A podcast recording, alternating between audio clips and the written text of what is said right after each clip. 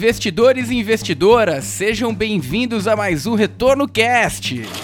E hoje a presença ilustre do pessoal da Giant Steps. Eu sou Felipe Vieira e eu não vivo sem tecnologia. Eu sou Danilo Ardengue e eu não gosto de coach quant.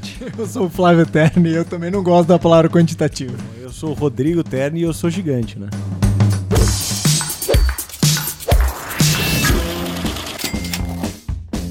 Pessoal da Giant Steps, esse essa estratégia aí que vem dando o que falar. Obrigado pela presença aí, Flávio. Obrigado pela presença, Rodrigo. E já começamos com um assunto espinhoso. Me diz aí, que história é essa de fundo quantitativo? É ou não é? Como é que é? Conta um pouquinho pra gente. É, a gente tá brincando. Primeiro, obrigado pelo pessoal do, do Mais Retorno aí pelo convite pra gente conversar um pouco aqui sobre estratégias de investimentos, não necessariamente quantitativos, mas já pegando aí o gancho do, do assunto espinhoso, acho que você tá fazendo mais uma brincadeira porque a gente divulgou um artigo ontem, né, falando que a gente odeia a palavra quantitativo. E o interessante é que o pessoal conhece a Giant Steps por ser uma gestora quantitativa. E aí, já meio que é, respondendo a tua pergunta sobre o quantitativo, na verdade, é, a brincadeira e a nossa luta diária tem sido em falar que, na verdade, a gente é uma gestora como qualquer outra, é, e a nossa ideia é fazer gestão de fundos multimercados, e que o tal do quantitativo é, não é uma palavra em si, né? Você não tem como caracterizar uma gestora como quantitativa. O que você pode dizer é que é uma gestora multimercado que usa tecnologia, usa estatística para melhorar o processo de gestão para melhorar o processo de tomada de decisão. Então, o quantitativo é mais do que um, é mais uma ferramenta do que qualquer outra coisa. Né? Então, isso, isso é basicamente para quem não leu o artigo, eu já estou meio que estragando, mas essa é a ideia. Nós, como seres humanos, temos muito medo de mudança. Né? Toda vez que surge uma coisa nova, uma tecnologia nova, a gente fica sempre assustado e a gente quer ou a gente corre dela, ou a gente luta contra ela, ou a gente fica paralisado, né? não sabe o que fazer. É, e a indústria de gestão ela foi se mudando e se modernizando e aprimorando faz quase 50 anos. E esse termo aqui no Brasil, o termo quantitativo, surgiu e as pessoas ficaram com medo dele, né? Fala, pô, isso aí é coisa do diabo, eu quero ficar longe disso. É, e enquanto isso, a gente só tem olhado e falou, bom, a gente tá continuando crescendo, continuando dando resultado, porque ninguém tá olhando para isso, tá todo mundo com medo e a gente continua aqui nadando de braçada. Enquanto lá fora o negócio já se institucionalizou, todo mundo tá usando. Então eu gosto de, de contar a nossa história com assim, uma evolução da gestão tradicional. A gestão tradicional ela se baseia muito na experiência do ser humano, no conhecimento dele, no que ele consegue absorver de informação diária, enquanto que a gente com tecnologia consegue multiplicar isso e potencializar absurdamente o que um ser humano consegue fazer sozinho. Então eu acho que a gente é uma evolução e acho que todos os gestores de uma forma ou de outra vão precisar evoluir se eles querem sobreviver no mundo que, está chegando agora, que a gente já está vivendo, na verdade. Cara, é, é muito interessante eu, particularmente, gosto da forma como vocês abordam esse tema, é, da forma disruptiva que vocês tentam colocar a situação. É, inclusive, eu, eu estive em uma, uma palestra de vocês recente é, que vocês explicam um pouco da trajetória de vocês.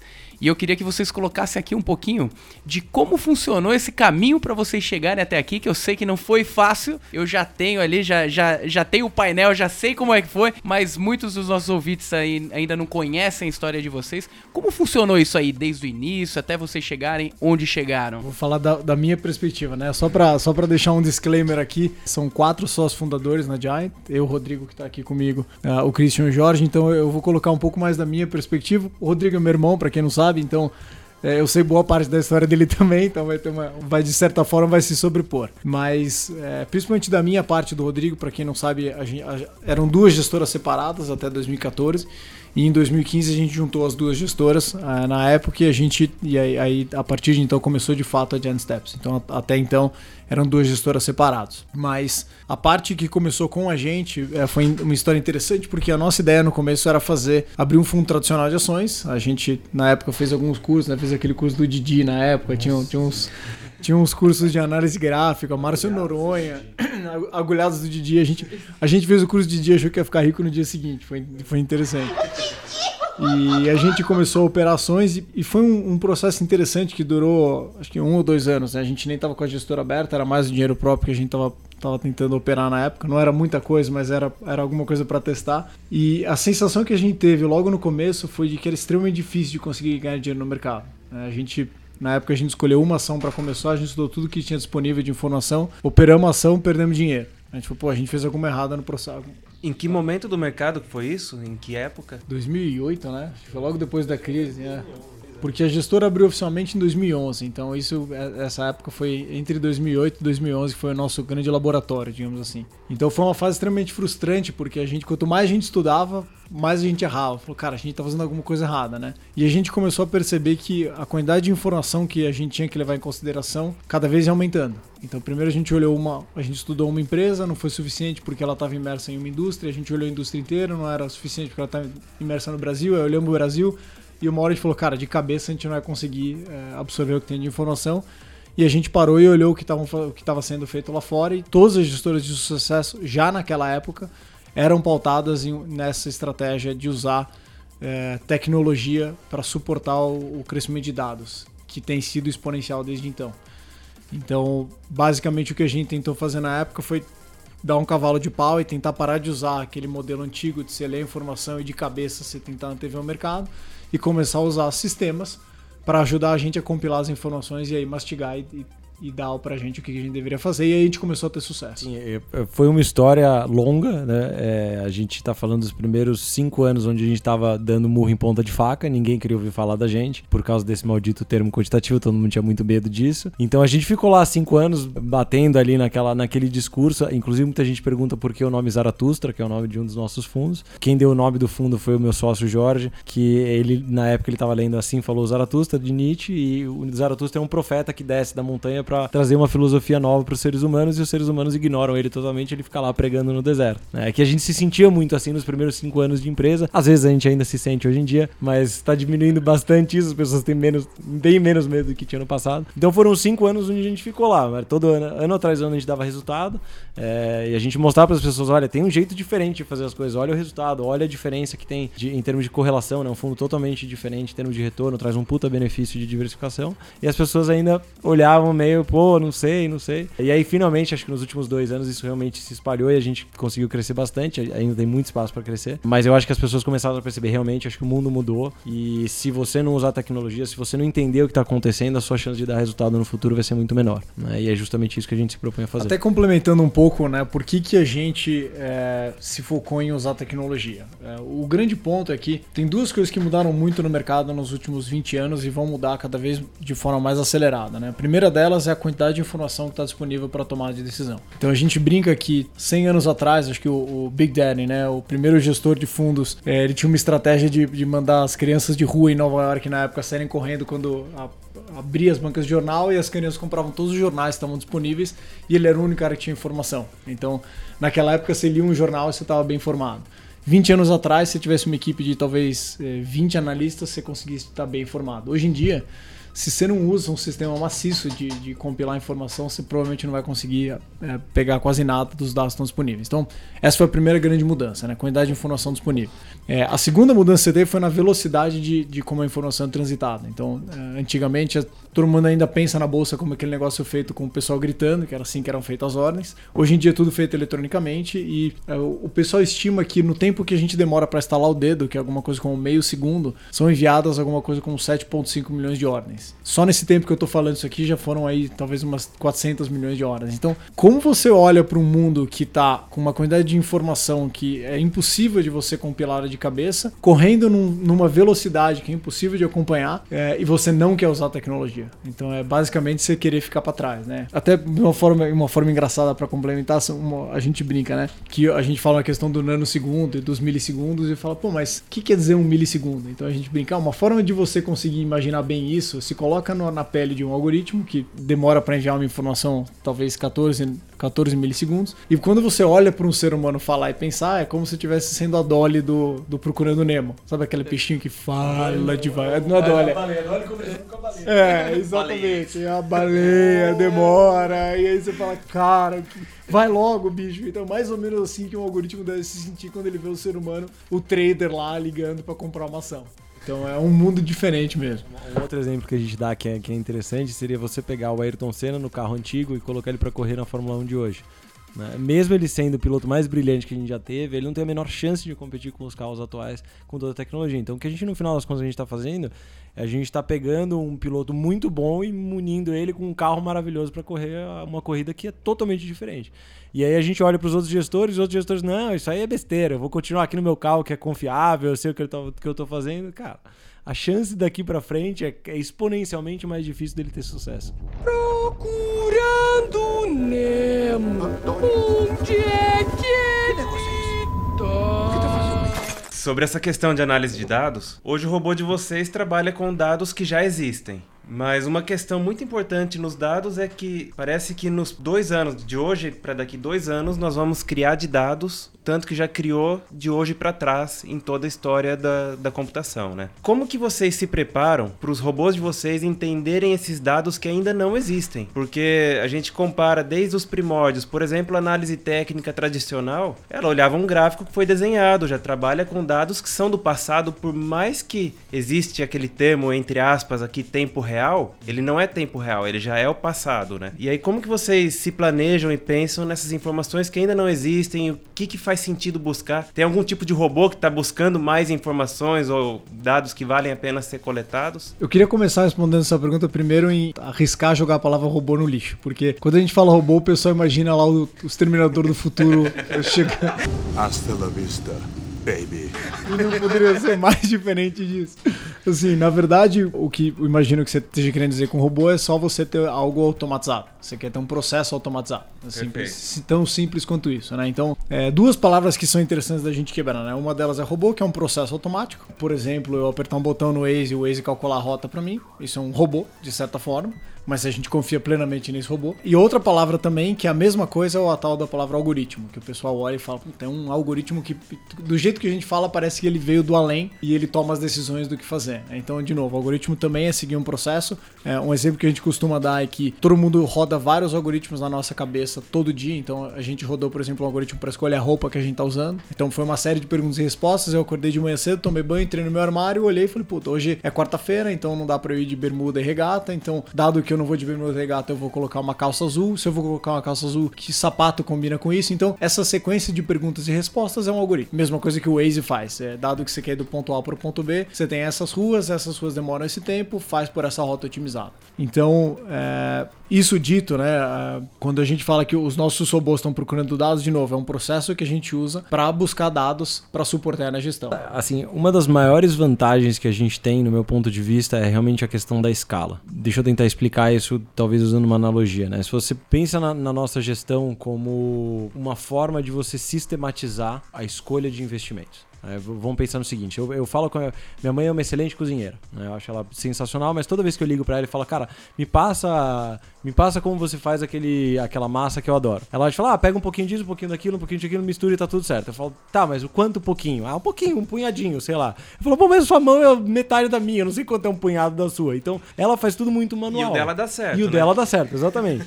né? Só que a questão é, ela sempre vai conseguir. É. mãe, a sua comida é excelente. Deixar claro.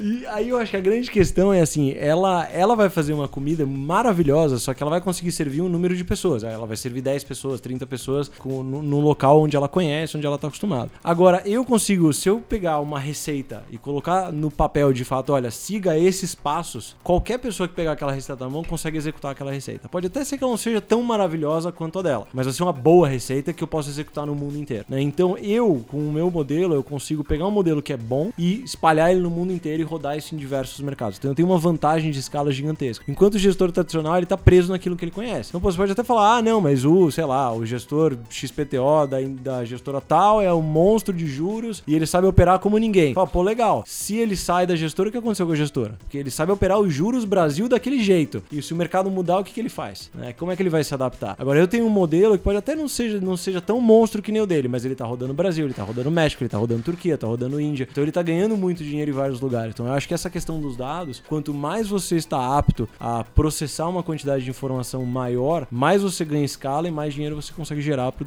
o seu fundo. E mais diversificação, obviamente. Né? Inclusive, você consegue garantir um maior capacity, né? a chance de fechar rápido uma estratégia dessa não é tão fácil, né? Não, você, com, você acaba... certeza, com certeza. Eu acho que essa é uma, esse é um grande desafio que a maioria dos gestores brasileiros já enfrentam e vão enfrentar cada vez mais no futuro, porque, como eu falei, eles estão limitados àquele tipo de entendimento em um determinado mercado. Né? A gente já tem várias histórias de gestores brasileiros que tentaram ir lá para fora, não, não deu muito certo Porque, como eu falei, ele ficou especializado naquele negócio e não consegue expandir tão rápido quanto a gente consegue pela quantidade de informação que a gente processa. É, não é à toa que das cinco maiores gestoras do mundo, cinco, de certa forma, eu não vou usar mais a palavra quantitativo, mas cinco usam muita tecnologia no processo. Então, é, de fato, é o que o Rodrigo falou. Você, primeiro, você consegue acompanhar o crescimento de dados, se você faz isso bem feito. Segundo, você consegue escalar. E terceiro, você fica rápido. Então, de novo, você tem que ter isso. É, não é coincidência. Conheço você, humano. Eu quero minha equipe. E a gente tem visto cada vez mais a economia mundial mudar, né? É uma escalada diferente para os juros mundiais, é, é uma, uma tendência de descentralização de, de estratégias, por exemplo, criptomoeda chegando aí e ninguém sabe ao certo qual que vai ser o movimento dela, mas ela veio para ficar, é fato, ela veio para ficar. E como vocês se adaptam? O que, que vocês têm visto aí no mercado é, que é importante ficar de olho para também conseguir surfar esse, esse mercado no mundo que está que tá mudando? As questões é, lógicas estão mudando, as questões é, de correlação também estão mudando. Como que a gente consegue antecipar esses movimentos? É, então, assim, uma das, das principais coisas que eu diria, assim, o, a nossa gestora vive da nossa capacidade de continuamente desenvolver novas ideias e muito rápido. Né? Então, com, quanto mais rápido a gente consegue fazer isso, melhor os nossos fundos vão estar adaptados e mais escalas eles vão ter. Então, a gente tem uma equipe gigante de pessoas que ficam o tempo inteiro procurando novas ideias. É, obviamente, a gente tem, com, com toda a infra que a gente foi desenvolvendo ao longo dos anos, é, acesso a banco de dados gigantescos onde a gente pode ver ideias inúmeras de todos os tipos de mercado, incluindo cripto, incluindo outros tipos de, de ativos que às vezes não são tão óbvios. Então eu acho que essa, toda essa questão de você conseguir escalar é, é essencial para qualquer gestor e a gente não vê isso de uma forma diferente. A gente acha que é extremamente importante. E um único, último ponto antes de eu passar para o Flávio é que a nossa capacidade de medir risco estatístico é muito grande. Né? Por, por, todo, digamos assim, uma das, das primeiras coisas que o ser humano foi fazendo foi entender como olhar para o risco, como medir o risco e como se preparar para o risco em termos estatísticos e matemáticos. Então, dado que a gente tem todo esse, esse arcabouço lá dentro, a gente consegue preparar os nossos fundos para nos proteger contra riscos que não são tão óbvios assim, como uma quebra de correlação, como uma crise que está por vir, ou enfim, que possa vir, é, para que a gente não tenha perdas excessivas dentro dos fundos. É, só complementando de uma forma talvez um pouco mais, menos técnica, mais intuitiva, mas o que a gente tenta fazer é o que qualquer outro gestor tenta fazer também. A gente está procurando por ineficiências de mercado. Então, qualquer gestor está procurando por um ativo que está mal precificado. Você quer comprar ele barato e vender ele caro. Então, o que todo mundo faz é a mesma coisa. O que a gente tenta fazer é criar um processo científico para encontrar essas ineficiências e não depender da intuição de um único gestor. Porque, como o Rodrigo falou, se esse cara sai ou por algum motivo a estratégia dele para de funcionar, acabou o jogo para você. Então, você quer ter a maior quantidade de estratégias e ou algoritmos, mas a maior quantidade de estratégias e processos que você sabe que são ganhadores de dinheiro no longo prazo. E o interessante é que se você tem um processo que é científico, é que nem fazer um, é que nem produzir um telefone ou qualquer bem. Você, o mercado está mudando, você vai ajustando de acordo com o gosto do teu consumidor e o que você precisa fazer, entendeu? Então, se você tem uma boa medição em todas as etapas desse processo, você consegue ser muito rápido para responder às mudanças. Eu, eu, eu, não acho que você vai conseguir antecipar as mudanças, mas você vai conseguir ser muito rápido, provavelmente mais rápido que todo mundo, para conseguir se adequar e continuar ganhando dinheiro. Então, essa é basicamente a ideia. Deixa eu, voltando àquela questão da analogia da receita, né? Imagina que assim, obviamente, uma vez que você escreve a sua receita, ela não é estática, né? Você vai escrever a receita e depois daqui um tempo você vai falar, pô, se eu adicionar noz moscada fica melhor. E aí com o tempo você vai modificando as, aquelas receitas, só que você vai guardando todo o histórico do que você foi fazendo ao longo do tempo. Então conforme o mercado vai mudando, você vai falar, cara, lembra daquela, daquela receita que eu tinha feito três anos atrás? Daquele jeito, acho que para esse tipo de público vai ficar sensacional. Então você pode achar as receitas que mais se adequam a um determinado cenário e usar aquela. Agora imagina vocês o gestor tradicional que é, digamos, minha mãe que tá lá fazendo no, no olho. Ela já fez 50 vezes de 50 jeitos diferentes, um pouquinho mais sal, um pouquinho mais pimenta, um pouquinho mais não sei o que lá. Aí ela muda de mercado e fala, cara, como é que eu tinha feito aquela vez que funcionava muito bem, puta, eu já nem me lembro mais direito, entendeu? Então. Nem tem guardado. Exato, não tem nem guardado. Como é que eu vou saber como fazer de novo se já passou muito tempo daquilo? Então, é, muita gente fala sobre essa frase, né? Que a história não se repete, mas ela rima, né? Então, tudo bem, o mundo tá mudando, muita coisa tá acontecendo, mas sempre você vai ter similaridades com o passado, né? De alguma forma ou de outra, onde você pode utilizar o conhecimento que você foi tendo. É, e da forma como a gente faz a gestão, onde a gente consegue realmente guardar esses históricos, a gente tem muita possibilidade de se adequar muito rápido a determinados cenários. Eu vou pegar o gancho nisso que você falou e voltar na questão do quantitativo, que foi muito boa essa, essa analogia. Mas nota que interessante, né? A minha mãe tá fazendo a comida dela e a gente automatizou o processo. Só que não veio um robô, um ente etéreo e começou a fazer a receita. Basicamente, foi, você teve um ser humano que anotou aquela receita e só automatizou o processo de produção, que é exatamente o que a gente faz. A gente só automatizou a produção de um negócio que foi feito por um ser humano. Que é de novo a questão do quantitativo, é você automatizar o processo. O- então, isso é uma outra coisa que a gente brinca, né? O quantitativo não é um negócio binário, você é ou não é. Todo mundo é de certa forma. Então, por exemplo, se minha mãe começar a calcular o quanto de açúcar ela põe, só o açúcar, ela passa a ser quantitativa. Quando, quanto que o processo tem que ser automatizado para você passar a ser quantitativo? Então, acho que não tem nenhum gestor hoje que faz conta na HP mais. Deve fazer pelo menos no Excel. Esse cara é quant. Se ele largar o Excel, até fala isso no, no artigo, né? Se ele larga o Excel e começa a usar o MATLAB, ele passa a ser quant. Então, qual é o limite que você vira quant e você deixa de virar quant? Ou seja, não existe. Você sempre é mais ou menor. Então, o que a gente tenta fazer na Giant é maximizar, maximizar o uso de tecnologia estatística que eu posso, porque eu prefiro confiar, né? A gente confia, por exemplo, em máquinas controlando o avião quando a gente vai viajar. Vamos fazer a mesma coisa com o mercado, né? Essa é mais ou menos a, a nossa ideia. Agora, olha que interessante, né? Isso, eu, eu- a analogia eu criei hoje de manhã, que eu tava no, no, no Family Office, por isso que eu não te falei ainda, não deu tempo. Mas ah, que interessante, né? Se você pensar nessa questão da, da receita, aí eu pergunto pra minha mãe, pô, mãe, põe, põe a sua receita no papel, né? Escreve o que você faz pra gente ter pra, pra sempre, né? Ela fala, não, é impossível, não dá pra escrever. Eu faço de cabeça. Ou ela não quer. Ou exatamente esse que é o meu ponto, né? Na verdade, ela não quer falar, porque todo mundo tem a receita na cabeça. E Ela sa- Se você for olhar assim, todas as massas que elas fez nos últimos cinco anos, elas foram muito parecidas. Às vezes um pouquinho mais de sal, às vezes um pouquinho mais de um tempero, mas é a mesma massa. Então, no final das contas, se o cara ficar bom no negócio, ele segue um processo rígido, disciplinado e racional, que é o que todo gestor faz. Então, se ele quisesse de fato, ele colocaria a receita no papel. Mas, e as pessoas olham pra gente e falam: Não, vocês são os black box. Fala, bom, tá aqui a minha receita de bolo. Eu posso mostrar pra você, me mostra a receita de bolo do gestor famoso que foi tesoureiro, não sei o que lá. Ele não tem, né? Então eu acho que essa é a grande diferença. É porque esse é o maior ativo que ele tem, né? Exato. Ele, se ele abre demais, ele vai ter que ter outro tipo de insight, outros tipos de estudo, vai ter que chegar a outras conclusões no mercado para ele continuar empregável. Mas quando ele começa a abrir demais toda a receita que ele tem, ele cria sucessores e os sucessores vão custar talvez mais barato que ele para fazer o mesmo trabalho, né? É isso aí. No nosso caso, é até interessante você comentar isso, é porque no nosso caso, a nossa receita de bolo é fatiada em vários grupos. Então ninguém tem a receita inteira. Você tem pedaços da receita. Você tem os caras que vão levantar dados. Essa é uma equipe. Eu tenho o cara que vai criar, vai bolar a receita. É outra, a pessoa que vai comer o negócio para ver se aquela receita é boa ou não é outra pessoa, entendeu? Então, é, dessa forma é uma forma onde você pode. Primeiro, você tem um, um- um grande ganho de eficiência, porque ao invés de você ter uma pessoa pensando naquela estratégia de forma intuitiva, você tem 20 pessoas e testando ela cientificamente e se acelera a criação de receitas, porque ela passa a ser como se fosse uma linha de produção. E não é um modelo dependente, né? De uma cabeça, de uma só pessoa, né? Essa é a ideia. Exatamente. Até tem, tem um ponto no artigo que, que você escreveu, Flávio, que, que, que fala um pouco desse limite, né? É, o ideal para um gestor é aquele gestor que toma decisões racionais, né? Porque decisões irracionais, a maioria dos investidores já tomam no dia a dia. Então, poxa, eles deixam o dinheiro com as assets exatamente para eles tomarem decisões racionais. E existe um limite nisso, né? Quando depende do gestor, aquele botão vermelho de venda. Falei, e aí, segura mais um pouquinho, deixa segurar mais um pouquinho. Acho que é- eu acho, sabe aquele achômetro? E quando vai ver o negócio começa a extrapolar, perde mais dinheiro do que o fundo aguentava perder.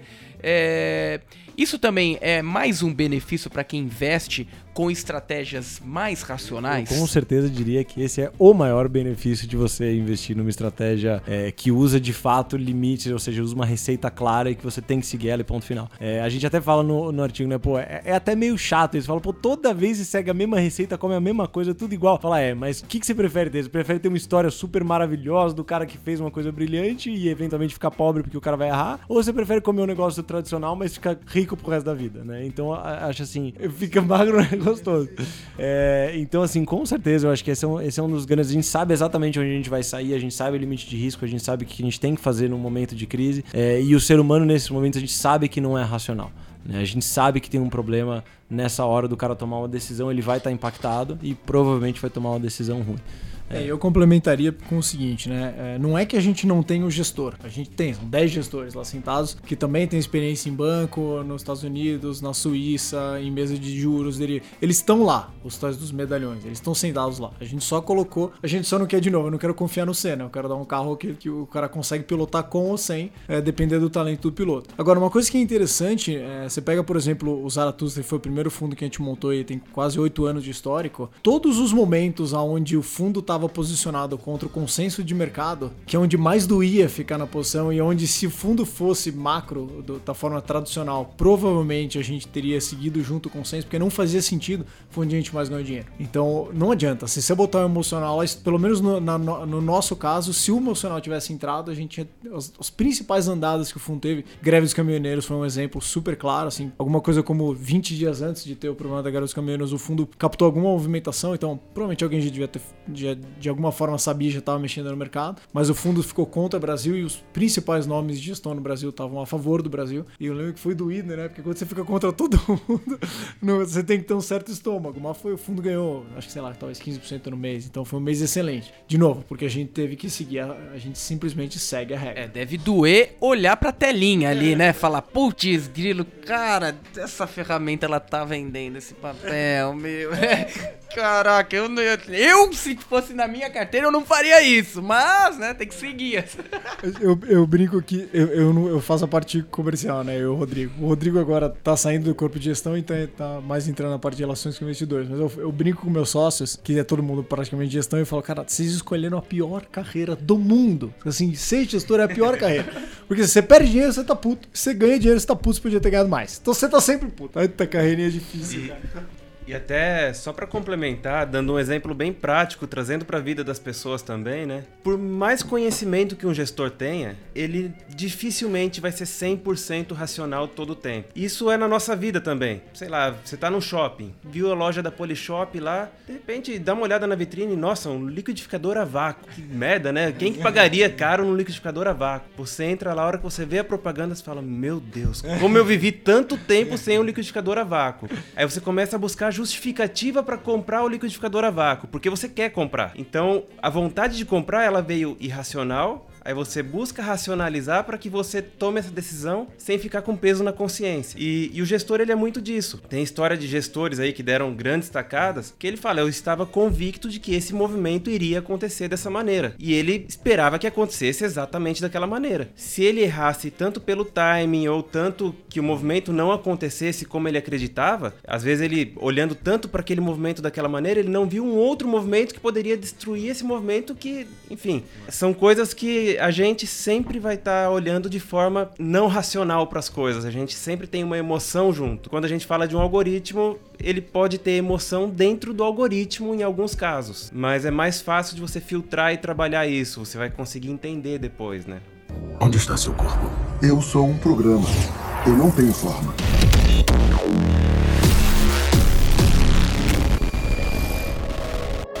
Muitas vezes o gestor conta para você uma história linda, né? Ele vai falar: "Não, eu ganhei dinheiro aqui porque eu estava olhando aquele negócio ali acontecendo nos Estados Unidos e na Europa e cruzando informações e cheguei nessa decisão e eu sou um gênio, né? Eu sou totalmente fora da curva. Minha tese é infalível. infalível.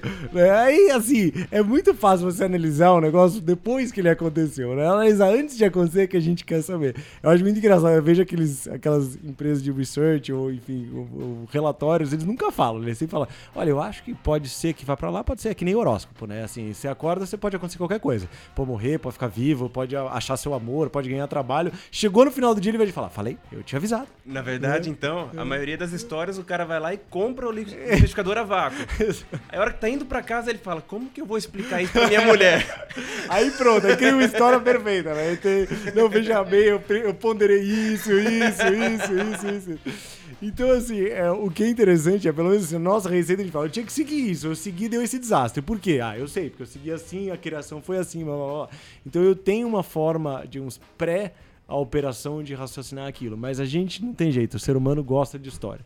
É, então, esse, esse é a fa... eu diria que assim, a maior, o maior é, déficit que a gente tem é déficit de histórias. A gente não tem boas histórias. A gente tem, aconteceu esse fato, a gente esperava que era isso, aconteceu isso, a gente ganhou dinheiro. A gente aconteceu aquilo, não aconteceu, a gente perdeu dinheiro. É isso. Não tem uma história bonita. É, Inclusive, quando a gente lê no jornal no dia seguinte, toda vez o jornal sempre analisa o que aconteceu no mercado. Ele fala, ah, o dólar caiu com medo da reforma da Previdência. E você fala, ah, foi isso que aconteceu. É É a história que me contaram, mas isso é uma explicação possível. Pode até ser aprovável, mas é possível. Você não tem como garantir que o mercado afundou por causa de um medo da reforma da Previdência. Pode ser um player gigante que tá saindo do Brasil, o cara tinha que vender dólar porque o, sei lá, o, o conselho dele mandou vender. Falou, vende isso que eu tenho que comprar uma planta no Azerbaijão e eu preciso do dinheiro. Então você não tem nunca como saber. E até um ponto que você comentou, né? Você falou do, daquele gestor, você fica sabendo da história do cara que fez a operação brilhante lá e ganhou dinheiro. Pra cada um cara que você deu certo, teve- tiveram 20 que quebraram ao longo do caminho. Então a gente tem um problema que a gente. que Quando a gente olha os gestores que estão por aí operando, a gente tá olhando depois de um viés de sobrevivência, né? Você tá olhando os caras que sobreviveram. Você não tá, você tá olhando uma amostra totalmente enviesada. Você não tá vendo os outros 5 mil que ficaram pra trás e quebraram porque não deu certo. Então você fica enviesado a acreditar que você tem essas histórias, né? O Taleb até tem um exercício no livro dele que é interessante, que ele, ele faz uma, uma simulação, não lembro exatamente os números, mas ele, ele pega, se você pegar toda a população americana, sei lá, 250 milhões de pessoas e dar uma moeda pra cada um e ele jogar pra cima, metade vai tirar a cara, metade vai tirar a coroa. E quem tira a cara fica no jogo. Então depois de, sei lá, 10 jogadas, você tem lá 5 mil pessoas que tiraram cara 10 vezes seguidas. Qual é a chance disso acontecer? É praticamente nenhuma, mas esses caras vão começar a escrever livro. Como eu tiro cara toda vez? Coach. O cara vai virar coach e começar Coach "Ó, vem, eu quântico." vou te ensinar a tirar a cara. Depois de, sei lá, 20 jogadas, você tem 5 caras. Esses caras vão sair na mídia, o cara é brilhante, mas o cara simplesmente teve sorte 20 vezes seguidas. Não tinha uma tática pra jogar a moeda pra cima. Então a gente tem que tomar muito cuidado com isso, né? Tem até um, um site, é é um Instagram de uma brincadeira de uma pessoa que coloca ali um- uma carteira aleatória. Aí quando vai ver, a carteira tá dando pau em todo mundo, Monkey Stocks. É, exatamente. Pô, uma carteira aleatória, o cara tá batendo 40% de resultado, batendo Ibovespa, batendo carteira de, de, de algumas ba- batendo todo mundo. Realmente, o- qual que é o limite disso, né? De jogar a moedinha pra cima e realmente fundamentar uma tese, né? É, é, é difícil a gente, a gente entender na prática como, como... E até avaliar isso, né? O, quan- o quanto isso é, é realidade, o quanto é história das pessoas que deram certo, que, que tiveram sucesso por uma aleatoriedade ali, acertaram a mão em algumas coisas. É, tem histórias, por exemplo, da, da pessoa que esqueceu uma posição, um gestor esqueceu a posição, foi viajar, depois lembrou que tava a posição ali e falou: Meu, a posição tá totalmente contrária do que eu queria. Puta, o mercado virou, o cara arrebentou de ganhar dinheiro, foi o único. Aí, Aí- ele vem a história, né? Eu imaginei que isso aconteceria. Na minha tese de investimento, né? É, assim, a gente tem alguns gestores na, his- na história que desafiam a tese da sorte. Mas a verdade é que a gente nunca vai saber. né? Pode ser que o cara deu sorte até agora, né? O Warren Buffett tá desde 64, talvez ele só deu sorte. Ele pegou um mercado bom. Nunca se sabe, né? É o Medallion que tá desde 89 e tá 80% ao ano. Então, assim, realmente a gente nunca vai saber. A questão é, se você consegue alguma consistência, um bom controle de risco, é, você tem uma boa perspectiva pro futuro, mas é, é tudo uma questão de. Eu acho que do jeito que a gente faz, a gente tem um pouco mais, talvez, de documentação, de, de entendimento daquilo que foi feito antes de ser feito e não contar uma história bonita depois, mas antes de ser feito, entender por que eu tô fazendo aquilo, que nos dá uns- uma certa perspectiva pra não, talvez não tenha sido só sorte até agora. Mas um dia a gente vai saber, né? Lá na frente a gente vai saber. E, e até a, a gente fez um retorno cast recente que você comentou, Danilo. É uma questão bem interessante.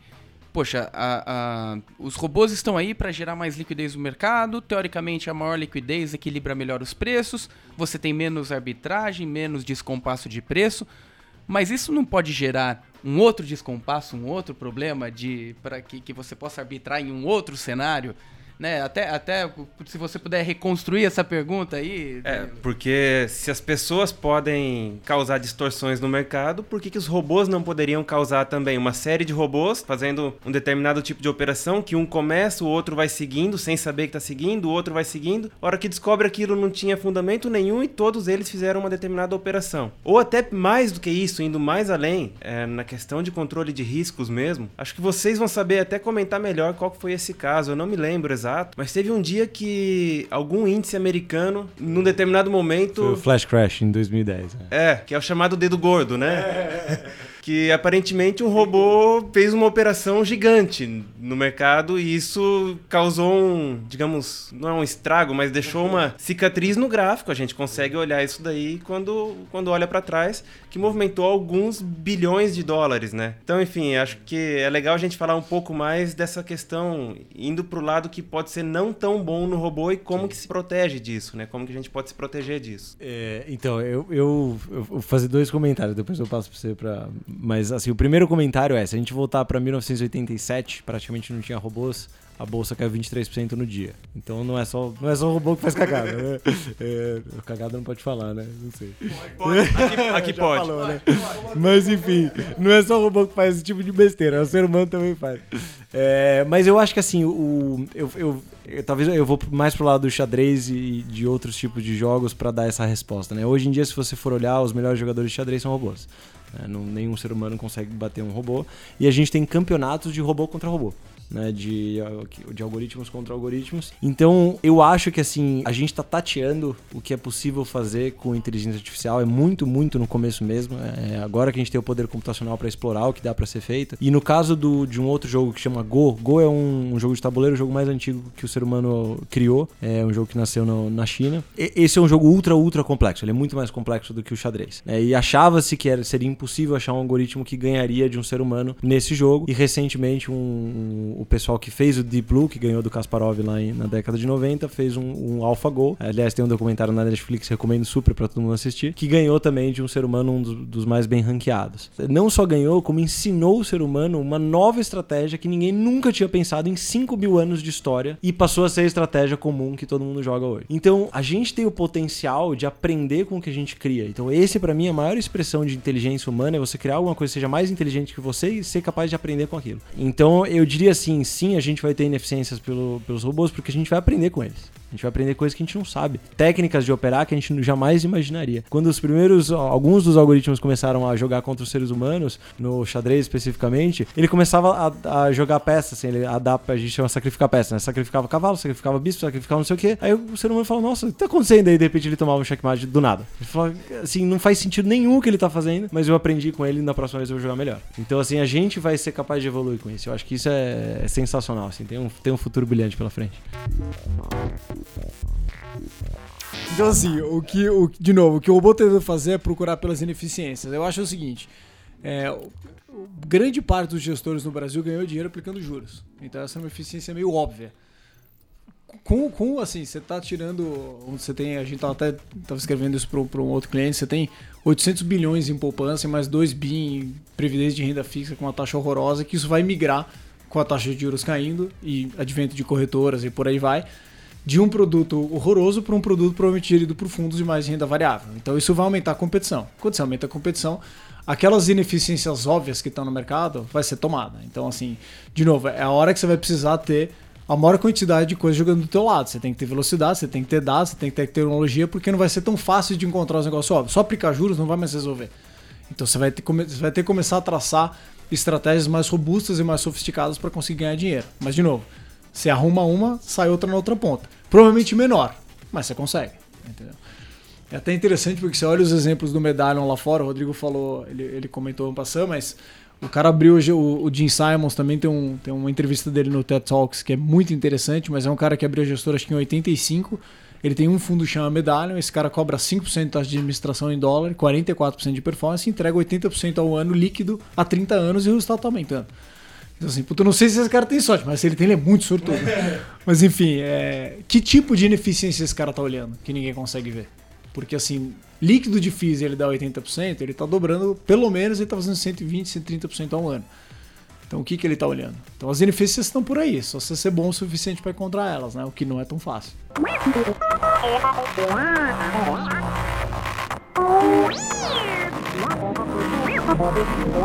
Extrapolando um pouquinho essa, essa questão da, da estratégia de fundos de investimento, os robôs vieram realmente para ajudar o ser humano em qualquer área, vocês acreditam? Eu, eu acredito 100%, não tenho nenhuma dúvida disso. É, a, gente tem, a gente tem a tecnologia para nos auxiliar qualquer indústria que está sofrendo essa disrupção que todo mundo está falando está passando por um processo de sistematização, de ficar mais escalável, mais eficiente, mais possível de crescer com qualidade, porque você está colocando o seu processo no papel, entendendo o que é aquele processo e medindo a qualidade daquele processo, que antes você não fazia.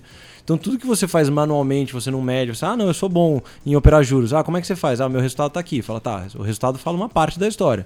Mas eu quero saber como é que tá o seu processo de decisão, por que você tomou esse tipo de decisão. Contar uma história não vai colar, entendeu? Eu quero saber antes como, o que você está seguindo para ver se eu consigo replicar isso para o futuro, porque senão que chance eu tenho de fazer isso no futuro? Pode ter sido sorte, entendeu? Então, eu, eu para mim, qualquer indústria vai ser, vai ser modificada com esse tipo de. Eu, eu diria o seguinte: é, concordo 100% com você. Eu acho que, principalmente para as indústrias onde você está seguindo um processo, é, é, um passo óbvio. Assim, não faz sentido nenhum. Saúde, educação, aviação. É até interessante. Eu acho que, eu, se eu não me engano, o livro que eu li foi o Outliers. É, mas ele comenta que para você conseguir derrubar um avião, você tem que errar oito vezes seguidas. Então o piloto tem que fazer erro, daí ele tem que errar, ele tem que errar. Se ele não errar oito vezes, o avião tem tanta tanto é, mecanismo de, de, de, segurança que é muito difícil você conseguir derrubar. De novo, não sou piloto, estou falando o que eu li no livro. Assim, estatisticamente falando, você tem um algoritmo que vai errar oito vezes seguidas, ele é muito menor, então ele é muito mais seguro. Então, não faz sentido. É, o negócio da Tesla e por aí vai, né? Então, eu acho que assim, os, os setores de, de, de, indústria, serviços, etc., onde ainda se depende de criação humana como artes ou criatividade, vão ser os que vão demorar mais, obviamente. Mas também acho que se você der um prazo suficientemente longo aí, a gente não sei se, se não, a gente vai ter problema em tudo quanto é lugar. O Picasso, né? E tem alguma história aí que para vocês compartilharem aí com a gente, que seja interessante para passar pro público? Seja numa asset internacional, algum, algum modelo totalmente fora de um contexto de que a gente poderia colocar aqui. Voltando, é, voltando para essa, pra essa, essa gestora que chama Renaissance, a Renaissance é a gestora do Jim Simons que o Flávio mencionou. É, assim, o Jim Simons é como se fosse o Steve Jobs é, se ele tivesse tirado crack todo dia antes de ir pro trabalho. Assim, né? assim, ele é, é, muito mais fera do que o Steve Jobs no, na indústria de gestão. É disparado o melhor gestor que, que existe hoje. É, e você nunca sabe o que eles estão fazendo lá dentro. É um, é um totalmente secreto, é tudo fechado a, a 50 chaves. Mas uma vez em uma palestra, uma pessoa falou, divulgou sobre um modelo que eles faziam. E o modelo ele operava ações em dias de sol. Era isso. Essa era o único, a única coisa que se sabe. Então aí eu fico pensando como o cara cruzou uma informação dias de sol com vou comprar bolsa de valores e existiu uma correlação e ele ganhou dinheiro. Dias de sol aonde? É. Exato. Ele, ele, operou, ele, ele operou esse modelo em Paris e Nova York. Ele operava a bolsa dos Estados Unidos e a bolsa de Paris. E aí ele, e ele, ele, ele via que era um modelo ganhador, não era um super ganhador, mas ele era ganhador. Mas eu achei muito interessante esse modelo. Ainda bem que não era em Londres, né? aí não ia ganhar nunca. Né? É isso, falar em termos mais técnicos, isso é a diferença entre dados estruturados e não estruturados. Então, dado estruturado é aquele que você faz o download. Faz o download do histórico, histórico de preço da bolsa e vou procurar algum padrão ali ou alguma, alguma, alguma coisa para ganhar dinheiro. Mas quantas pessoas estão olhando, por exemplo, o preço do S&P? O mundo inteiro está olhando. Quanto você tem de, de distorção lá? Então é muito difícil ganhar dinheiro. Quando você vai para dados não estruturados, estruturados, é um dado que você tem que criar. Ele é extremamente caro de fazer, mas só você tem. Você tem uma vantagem competitiva enorme. Então, sei lá, dando mais um exemplo besta aí. De novo, todas essas informações são informais, né? Nada eles divulgam, como o Rodrigo falou, é, eles são extremamente fechados, mas é, também saiu uma, não sei para quem assistiu Billions, é, eu não vou dar spoiler, mas tem, um, tem um, um, episódio que a gestora do X ela quer criar uma gestora quantitativa, ou seja, usar, uma, usar tecnologia para fazer gestão, e ela dá a ideia de jogar um satélite em, em, cima da Terra e ele fica girando em cima do globo. E ele, toda vez que ele passa no estacionamento do Walmart, ele tira uma foto para medir a densidade de carros está estacionado no estacionamento. Se tiver muito carro estacionado, significa que o varejo está acelerando. Se tiver vazio, o varejo vai vir fraco. E ela fala: Puta, você é a primeira pessoa a ter essa informação, baita gênio, e você lê e fala: Cara, você é exterminador do futuro, tá aqui de novo, chegou o futuro mas na verdade dizem que tem uma gestora lá fora que já faz disso há quase uma década, não é um satélite, são oito, e eles estão usando agora drone para acompanhar uh, navio cargueiro e medir uh, quanto cheio tá de óleo o navio para antecipar o, o, o, estoque de petróleo no país de destino e ver o preço do petróleo. Então, assim, é uns negócios que, cara, é. E, o gestor aqui no Brasil tá falando que a vantagem competitiva dele é 100 páginas por dia. Você tá de brincadeira. É, você tá lendo 2 KB de informação, tá sendo 2.5 quintilhões de gigabytes saindo todo dia. Se ela tô chutando o valor, mas é enorme. Né? E o cara tá lendo 2 KB. E, pô, a gente ouve e fala, pô, o cara lê 100 páginas por dia, ele é um baita gênio. Não faz sentido. É, e no final das contas, a máquina depende do ser humano ter a inteligência de bolar um programa, uma estratégia dessa pra. Poxa, como. Cruzar a informação do sol com a bolsa de valores tem que ser só um ser humano doido, né? Ele não sei o que ele tava pensando naquele dia. Se ele, se ele cruzou isso, imagina o que mais ele não cruzou.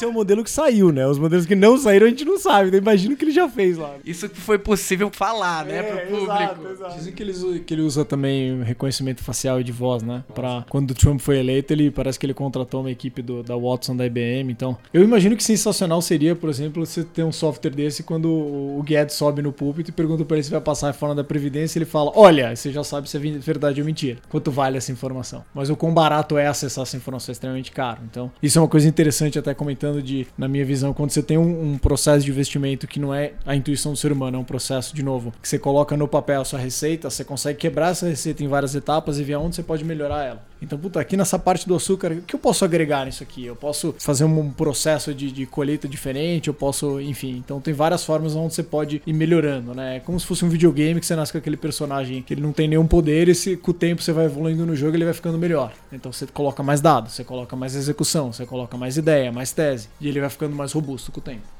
Então essa é a ideia. Vai, vai aprendendo também, né? O Exatamente. sistema vai aprendendo, o ser humano vai ajustando, vai desenhando as teses ali de investimento, os limi- as limitações e com isso tentando trazer mais, mais resultado aí pro investidor que investe no, na Exato, estratégia, é. né? Pens- Pensa no exemplo prático, eu acho, se eu sou um gestor macro, eu acho que agora que o PIB tá alto e o juros tá baixo e, sei lá, o dólar tá 4,20, tá na hora de comprar bolsa. Um exemplo qualquer. É, isso seria, esse é o algoritmo mental de um gestor. Então eu, como, como gestora que usa a tecnologia, eu poderia, ao invés de cruzar só esses cinco dados, eu posso agregar paridade de risco, eu posso agregar paridade de preço, eu posso olhar a correlação que eu tenho com os Estados Unidos, eu posso olhar a venda de sorvete, sei lá, tudo que eu tiver informação- Estacionamento da Magazine Luiza, né? Exatamente. Eu posso, eu posso é, olhar isso todo dia, eu posso olhar isso todo minuto, eu posso olhar isso todo mês. Então, eu posso ir além do que uma pessoa de cabeça conseguiria fazer. Então, a amplitude de, de oportunidades que eu tenho é muito maior. Agora o termo da moda, sempre tem o termo da moda, já passou o Quant. Quant já não é tão na moda mais. Ufa, tive sucesso. Agora é o skin the game. Como que tá a pele de vocês hoje? Quanto que vocês estão dentro da gestora de vocês hoje? Eu achei que essa pergunta era lenta, pô. Essa é fácil, isso é 100%. Não tem. 5% em criptomoeda. né?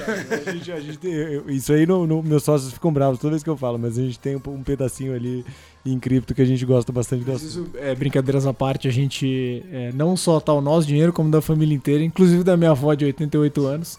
Metade, metade na estratégia dos aridários, metade na estratégia do Sigma, que é como a gente recomenda para os alocadores investirem, que é o modelo como a gente construiu, né? Eles são complementares, então essa é a melhor forma para alocar. Especificamente no nosso caso, a gente go- gosta de criptomoeda, então um pedaço tá lá também.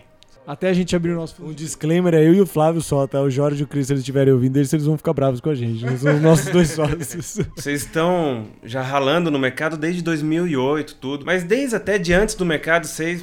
Qual a idade de vocês? Eu tô com 31 agora. O Rodrigo, Eu, 35. Eu, eu- eu acho que o Christian 38, o Jorge, eu não posso falar aqui. tem 51 agora, né? Não sei se pode falar. Mas ne- Tá falado, já foi falado. nessa vida de vocês aí, primeiro Flávio, qual foi o melhor conselho que você recebeu na tua vida? Pro, pro mercado financeiro, não olhar a cota. Certeza. Certeza. Aloca o dinheiro e deixa dois anos lá. Aliás, isso até é um ponto interessante. Desculpa, eu vou, vou alongar um tiquinho aqui, mas saiu um estudo, eu não lembro de quem foi, mas que mostrava, você pegava um fundo, você vai lembrar, eu vou explicar o que foi, você lembra. Mas eles pegaram um fundo que nem o do Zara, por exemplo, que tá performando há oito anos, e pegaram quantos por cento dos clientes ganharam dinheiro com o fundo. E no- normalmente a resposta gira em torno de 50%, porque o cara não tem paciência de ficar no fundo. Isso é interessante. A gente recebeu um e-mail essa semana de um cliente que tava bravo com a gente, falou: Ó, aloquei no fundo, é, pô, tô, tô iludido aqui, só perdi dinheiro, não tem interesse. Só que o Zara performou todos os anos nos últimos oito anos. Então, assim, provavelmente ele escolheu uma janela ruim, ficou três ou quatro meses e saiu. Então, é, não adianta. Você vai investir em renda variável, você tem que ter um horizonte longo. Não tem jeito. Se você for, no, no- se for pro curto prazo, a chance de se arrebentar é altíssima. Não, pra mim, acho que a- a- a- o melhor conselho foi não desistir. Porque, assim, eu- e já complementando a resposta, né? Eu, eu comecei a trabalhar já empreendendo no meio da faculdade. Eu tava no segundo ano da faculdade e já comecei a criar a primeira, a primeira empresa de software. E de lá pra cá foi a única coisa que eu fiz. E, assim, a única coisa que me trouxe até aqui, eu acho, principalmente, é não desistir. Porque, de resto, tudo resto, assim. São histórias bonitas e tal, mas no final das contas é assim, toma uma porrada e continua, levanta a cabeça e vai embora. É, de longe, é o melhor conselho que eu tenho. Qual foi o pior conselho que vocês receberam na vida? Agulhadas do Didi. Não, tô brincando. O, o Didi vai começar a te xingar aqui É, daqui a o Didi pouco. vai ficar bravo, não foi ruim não. Pra mim seria assim, dica de ação de amigo. Acho que esse é o pior conselho que existe, cara. Não tem nada pior do que isso. Não, eu fiquei sabendo que Forjas Tauros, não sei o que. Não, cara. Tô fora, velho. Eu tô novo fora. da Empíricos. A Betina. A Betina me falou. Assim, na- nada contra nenhuma empresa de consultoria nem nada, assim, mas o pessoa, a pessoa que vai te dar uma dica de ação sem nenhum skin, né, que você falou skin in the game, né? Assim, ah, eu vou te ajudar porque eu sou um cara bacana. Puta, eu acho que a chance é muito pequena. eu vou até ressaltar que eu, eu, acho, eu acho o trabalho das, das, das, das empresas de research muito importante, inclusive para nós, porque a gente, nenhum brasileiro olhava nada. Agora, toma cuidado com promessa de dinheiro fácil. Você tem empresas de, de, de research, você tem empresas de research. Você tem essas que são sérias, você tem qualquer da esquina lá que tá falando que ficou rico é, com Bitcoin. Então, assim, a gente gosta de cripto, mas eu não tenho nenhuma expectativa de ficar rico, rico com cripto. Eu gosto da filosofia. Então, esse, é- esse é um bom exemplo, na verdade. Já teve, já tive conselho lá atrás, você faz uns 10 anos, entra nesse fundo que esse fundo tá com. A cota do fundo tá em tendência de alta. Eu falei, minha nossa, o que, que é isso? Cota do Cota do fundo tá em tendência de alta. Não, inclusive, esse fato do, da Bitcoin ser, ser uma realidade aí na, na vida já do, do brasileiro tem deixado umas brechas aí bem grandes, né? Uma série de empresas aí que não são muito legalizadas aí, formando pirâmides. Então tem que tomar muito cuidado com a promessa do resultado, né? Então tem que. É, é que, que tipo de conselho vocês dariam até para esse investidor que tem interesse de investir em algo que ainda não tá muito bem formatado dentro da CVM? O que, que ele faria? Qual que é o passo para ele não cair numa roubada, por exemplo? É, é, eu acho assim. Primeira coisa que o cara tem que saber na cabeça, assim, não tem almoço grátis. É muito difícil ganhar dinheiro no mercado financeiro. Assim, é é até uma coisa que a gente tem muito esse debate, porque é, logo no começo da carreira eu trabalhei com seguros, né? E é interessante porque seguros, você estuda lá 3 ou 4 anos, você meio que puta, entendi assim 99% do mercado. Eu entendi como funciona a dinâmica, entendi os produtos. Mercado financeiro, você não chega no fim. É um troço muito complexo. A gente tem lá 15 caras, você tem é, um, um dos gestores que a gente contratou agora é o melhor, foi o melhor aluno da história do ITA, campeão olímpico de matemática, olímpico internacional. Você olha e fala, cara, o cara pensa por 15 caras e o cara tá lá batendo cabeça há 15 anos. Então, assim, eu certamente sou muito mais burro que esse cara. Então, por que, que eu vou me, aventurar a fazer isso, né? Então, o mercado financeiro é interessante porque quando você tá comprando um ativo, alguém do outro lado tá vendendo. Então, necessariamente pra você ganhar, alguém tem que perder. Então, pensa quando você for comprar ativo, quem é que tá do outro lado? Porque provavelmente você pode estar, por exemplo, se for o meu caso, eu nem me aventuro a comparação na física porque eu tô competindo com o Zara, provavelmente. Então, cara, qual é a vantagem competitiva que eu tenho contra o fundo de 15 caras cabelo branco lá que foram gestores a vida inteira usando, sentado em cima de uma puta máquina? Muito provavelmente eu tô errado e os caras estão certos. então é, Eu acho é que eu- complicado. que Eu, iria bem pra esse lado, assim. É, não, não sei se a, a pergunta era especificamente de cripto ou mais de mercado financeiro, mas é, é realmente um- é um mercado complexo, não é um mercado simples de entender, mas ele, ele engana as pessoas. Né? Porque ele parece é que nem cassino, né? Ele, você olha o cassino e fala, ah, é- tá, é- dá pra ganhar. E até dá, mas é muito difícil. né? Você tem um trabalho enorme ali de conhecimento até que você realmente tenha algum, algum edge, alguma vantagem para você conseguir consistentemente bater o mercado. Não é, É, normalmente o que, o que é colocado, né? A pessoa ela tem que ter uma disciplina de acúmulo de reserva, ela tem uma atividade produtiva, dessa atividade produtiva ela reserva um tanto mensal, coloca numa estratégia que vai evoluir o dinheiro, não vai perder da inflação, não vai ter rentabilidade de poupança, CDI, e não que ela vai enriquecer no mercado financeiro, né? Mas aquilo lá vai dar uma sustentabilidade para que no futuro ela tenha uma tranquilidade, né? Mas só, só lembrando, assim, isso é uma coisa engraçada, né? Que às vezes a, a pessoa investe no, no Zaratustra, né? Que é um, de novo, é um fundo de volatilidade 15, então ele é um fundo bem volátil. É, e aí, depois de seis meses, ela fala: Ó, eu tô correndo mais risco tô tendo menos retorno. Então não faz sentido essa relação, né? E aí. Eu falo para ela, risco não é certeza. Se risco fosse certeza, não seria chamado risco. Se você vai correr mais risco para a possibilidade de ter mais retorno, mas você tem que estar preparado para essa possibilidade não ser real, para você chegar lá na frente e não ter tido, não, não, não ter aquele retorno. É, então você tem que ter uma boa diversificação, você tem que ter uma estratégia que de fato não, não seja dependente de uma coisa só. Sempre olhar para risco como risco, não como certeza. É aquela ideia, renda variável chamaria renda fixa se não fosse variável, né? O Flávio comentou desse estudo do, do fundo que é do Fidelity Magellan, né? Não, o Magellan é um, é um outro fundo é do. O Medallion, que é o do. Não, mas foi do que as pessoas erravam o timing na hora de entrar e sair do fundo. Que... Ah, o Magellan, sim, isso mesmo, é. ele mesmo, é. Ele mesmo, exato. Quem quiser se aprofundar um pouco mais, tem um texto no Mais Retorno: Erros comuns de investidores individuais e como os evitar. É só buscar ali no site que tem um texto explicando um pouco mais sobre isso também. E para finalizar, se vocês puderem falar, hoje vocês ainda estão com a estratégia Zaratustra funcionando? É, como, como que tá? E, e, e, se vocês têm previsão, por exemplo, de fundo de previdência? O que que, que, que tá no radar de vocês? A gente tem duas grandes estratégias na empresa é, que exploram dois regimes diferentes de mercado. Então, um dos regimes de mercado é quando o mercado está racional, ou seja, os investidores ao redor do mundo estão tomando tempo para pesquisar, fazer conta, fazer análise, comprar e vender ativos. Então, a vantagem que você competitiva que você tem nesse regime é ver a maior quantidade de informação que você consegue. Então, o fundo que explora esse regime de mercado é o Sigma, que está disponível nas plataformas hoje. É um fundo que ganha consistentemente, em alguns momentos ele tem uma perda mais aguda quando o mercado fica irracional que é o outro regime. Quando o mercado está irracional, seja por pânico ou euforia, pensa na lição do Bolsonaro ou pensa greve dos caminhoneiros, onde ninguém faz conta, você só compra a qualquer preço ou vende a qualquer preço. Quem ganha dinheiro é o Zaratustra ou o espelho dele, que é o Darius. É, então, de novo, né, a, a ideia que a gente recomenda para o investidor é combinar os dois fundos, Zaratustra e Sigma ou Darius e Sigma, tanto faz. O Zaratustra está fechado agora, então provavelmente a, a, ideia seria fazer Sigma e Darius, essa é a melhor combinação, porque aí você vai estar um no regime ou outro, um fundo vai estar ganhando o outro. Então é uma estratégia bastante poderosa. É, a gente está soltando um fundo de previdência que deve entrar, acho que mais uma semana pela XP, é, que já vai ser a combinação, então vai ser bem interessante. É isso, né? Acho que de, de, basicamente, em regra geral de fundos é isso daí. Legal, pessoal. Então, novamente aqui agradeço a presença de vocês. Rodrigo, Flávio, um prazer aí bater esse papo aí com vocês. Acho que foi muito esclarecedor. Obrigado aí por vocês que nos acompanharam até agora e até a próxima. Você ouviu Retorno Cast.